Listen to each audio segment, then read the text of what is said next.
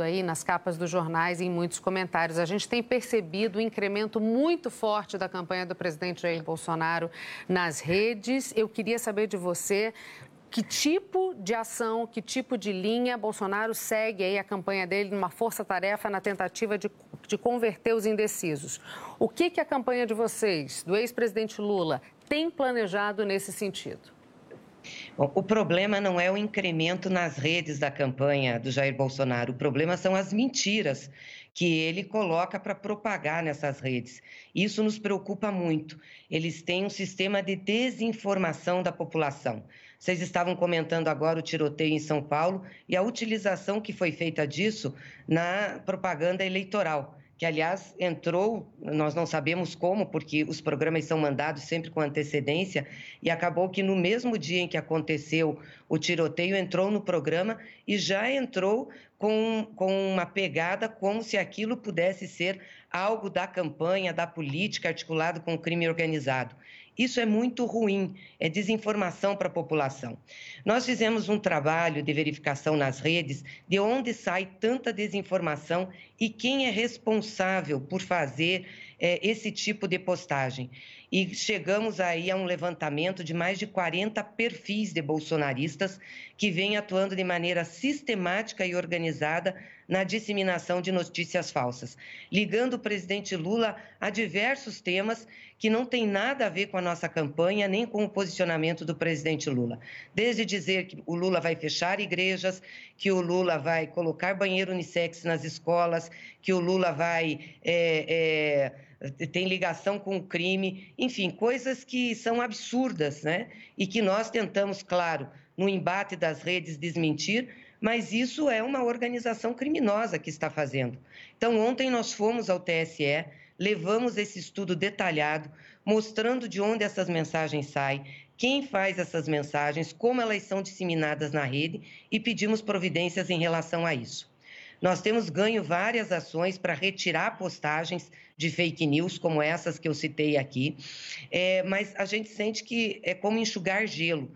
Se o TSE não atuar na origem né, de onde nascem essas fake news, vai ser muito difícil a gente fazer esse enfrentamento e esse combate. Oi, Gleisi, bom dia. Eu queria saber a sua avaliação dessa última pesquisa IPEC, é, focando também na questão da rejeição, né? Se vocês pretendem mudar algo em relação à campanha, porque a rejeição do presidente Bolsonaro vem caindo pouquinho, mas caindo ao longo da trajetória. É, eles têm feito um esforço muito grande para isso, né, Marina? Primeiro com ações de governo.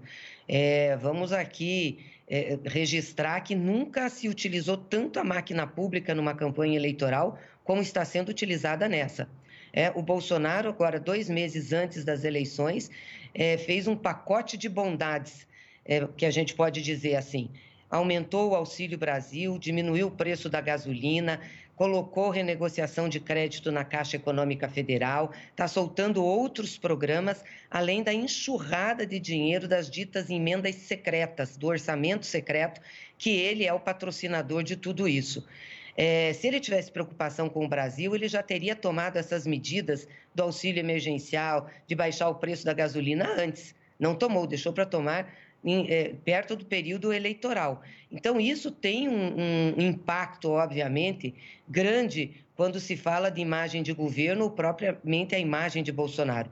Por outro lado, eles têm feito um ataque sistemático ao presidente Lula, a imagem do presidente Lula, com essas inverdades que eu falei para vocês, né? tentando ligar o presidente Lula a todas as coisas ruins e possíveis que eles possam fazer. Nós, é claro, estamos rebatendo isso também, estamos mostrando quem é Bolsonaro, estamos fazendo esse enfrentamento, mas repito aqui, eles têm uma máquina organizada né, de crime de desinformação na internet que precisa ser desmontada. É, porque senão nós vamos ter dificuldade de fazer o debate na política, o enfrentamento das ideias, dos projetos, discutir o país. E o eleitor vai ser induzido a um voto que é baseado na mentira, o que é muito, muito triste. Mas nós estamos fazendo esse enfrentamento, temos o trabalho de rede, mas, sobretudo, estamos fazendo uma ofensiva jurídica para que isso possa ser resolvido. Falando, aproveitando o gancho que a senhora mencionou, Gleise, sobre projeto de política, conta para gente aquilo que todo mundo quer saber quem pode ser o ministro da Economia do ex-presidente Lula, caso ele seja presidente, Henrique Meirelles, algum dos pais do Real que apoiaram o ex-presidente, porque já que é para se falar de projeto, muita gente está curioso para saber sobre isso. Bem, mas nome necessariamente não é projeto, né, Cecília?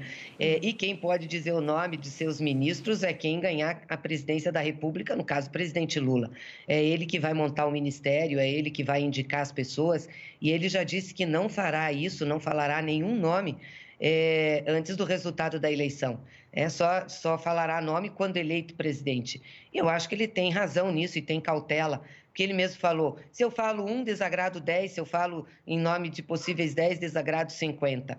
O que eu acho que é importante mostrar é a clareza da proposta que o presidente Lula tem falado para o Brasil sobre como quer, quer administrar esse país. Aliás, ele já foi presidente duas vezes, saiu com uma avaliação muito boa, 87% de ótimo e bom, é, não é nem de regular é, e coordenou a política econômica com sucesso no Brasil, fazendo a maior inclusão social e fazendo também uma é, administração de grande responsabilidade das contas públicas.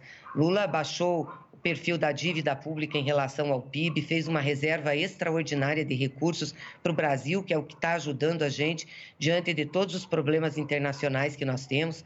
É, foram mais de 370 bilhões de dólares. É, Lula teve é, recursos investidos para fazer é, obras, gerou emprego. Então, eu acho que esse passado do presidente Lula, a forma como ele administrou, é um salvo-conduto muito importante de como ele se comportará é, no, próximo governo. A campanha de vocês tem feito uma frente ampla, né, buscando apoios muito além do Partido dos Trabalhadores e dos partidos que fecharam acordo ali já no primeiro turno. Mas a minha pergunta é, já que a gente não vai saber o nome do ministro da Fazenda, pelo menos assim, o que, que vem em termos de política econômica? Porque tem muita gente é, liberal apoiando a campanha do ex-presidente Lula, mas a campanha fala, por exemplo, em revogar teto de gastos, mas também não disse o que vem no lugar dessa âncora fiscal o que, que vocês sinalizam em relação à política econômica? Olha, Marina, primeiro essa questão do teto de gastos é algo que a gente tem feito. Não tem como administrar o orçamento público com teto de gastos. Aliás, eu queria saber qual o país no mundo que tem teto de gastos. Nós já temos mecanismos de trabalhar com a responsabilidade fiscal, tanto o superávit primário, é, a regra de ouro, que já dão nortes de como o orçamento fiscal tem que ser administrado e vamos fazer isso. E, obviamente, temos que chegar, ao chegar no governo, ao entrar no governo, temos que avaliar todas as contas e o que está acontecendo. Porque se tem alguém com grande responsabilidade fiscal nesse processo, se chama Jair Bolsonaro, que estourou as contas públicas, fez agora um pacote de bondade sem é, mirar a continuidade dessas políticas, né? não tem sustentabilidade, fez exatamente para o período eleitoral, gastou muito dinheiro sem é, ter re, é, reverter isso em benefício para a população, como a geração de empregos, por exemplo, e tenho dito do orçamento secreto, que para 2023 são 19 bilhões de reais dinheiro que se tira de investimento, de programa social ordenado. Quer dizer, isso é irresponsabilidade imensa, né? mesmo que eles façam o discurso do teto. O teto já foi completamente deixado de lado por esse governo. Não tem mais nenhuma respeitabilidade. Então, acho que nós temos que fazer as coisas de forma clara ou seja, o orçamento ele é importante para a sustentação do Estado, para a indução do processo de desenvolvimento e para programas sociais que atendam a maioria da população que precisa deles. Gleise Hoffmann, presidente do PT, lhe agradeço muito pela participação aqui conosco. Bom 12 dias de campanha aí pela frente para vocês. Obrigada, Cecília. Obrigada, Marina. Obrigada a todos os telespectadores. Um bom dia. Bom, a gente segue falando.